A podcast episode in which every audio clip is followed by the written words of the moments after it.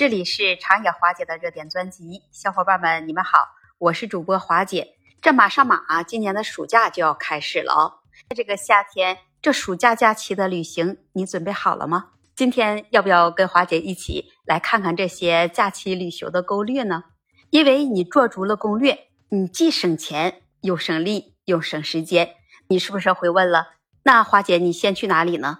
那如果要让我选择的话，在我们国内，我们先去北京，也是如今的政治文化中心啊，很值得我们去旅游一番哦。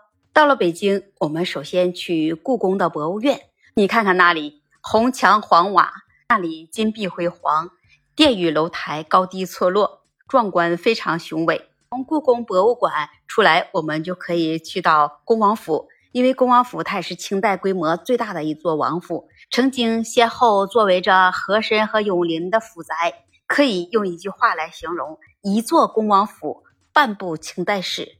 接着，我们就去天坛公园，那里是清明两代的帝王祭祀一些皇天、祈求着五谷丰登用的场所。走出这天坛公园，我们就来到了前门大街，那里都是古香古色的五牌楼。风格各异的古建筑构成了一幅独特的古都风情画。再接着，我们就来到了颐和园，那里保存有最完整的一座皇家行宫的御苑，也被誉为是皇家园林博物馆。逛完了颐和园，我们可以去八达岭长城，那里是世界文化遗产。登长城做好汉，登上长城，你可以一览东方巨龙古老又霸气的雄姿。登完这长城。可以再到环球影城，这里的每一站都有惊喜等着你去探索。到了变形金刚基地、侏罗纪世界、怒布拉岛、哈利波特的魔法世界，可以唤醒神经到未来的水世界来来看一场特技表演。在功夫熊猫盖世之地和小黄人乐园，能找回纯真的自我。看完了北京，我们可以再来看看这西安，因为西安那里啊，曾经也是古都。有着丰厚人文景观，也值得我们去了解一下。比如说，那里有考古的博物院，在那里聚集了考古发掘、科学研究、文物保护、教育展示为了一体的大型综合性的考古研究机构。西安博物院素有八中观景之一的雁塔晨钟的美景所在地，那里还有大唐不夜城，整条大街都是由大唐群庸谱、贞观之治。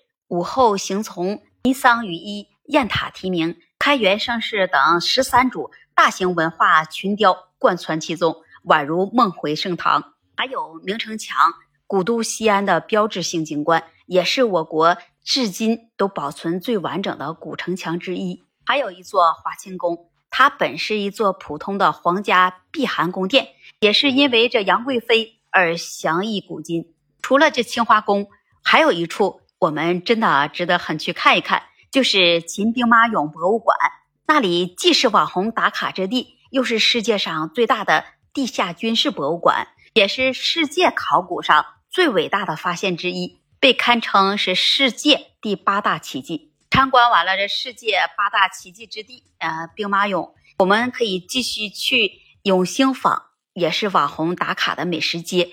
在那条美食街上，你可以品尝到正宗的潼关肉夹馍和秦镇米皮。吃完了，还可以我们去北城坝，那里有草原文化，那里有着层峦叠起的欧式草原，还有满山遍野的野花，也可以看到很多羊群牛马。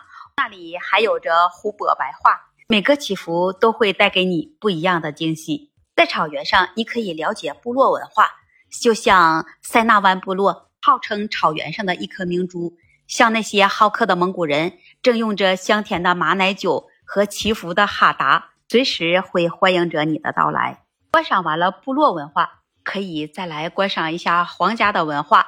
从游城的避暑山庄，你可以欣赏到世界上最大的皇家园林，拥有着全球最贵的宫殿，和康乾大帝同享着太平盛世。游完了北京，你可以直接啊坐着飞机来到了上海，因为上海那里有迪尼斯度假区，奇妙不断的上海迪尼斯乐园，满载欢乐与惊喜，浪漫与梦幻，刺激与妙趣，在那里会为您和您的家人和朋友送上神奇，会将精彩延续。今天华姐给你推荐了那么多值得打卡的旅游胜地，那么这个暑假期的旅游攻略你收藏好了吗？你还知道哪些值得打卡的地方呢？欢迎把你的分享写在评论区，也期待您关注、订阅、点赞和评论。那么这一期节目，华姐就跟你分享到这里，我们下期节目再见。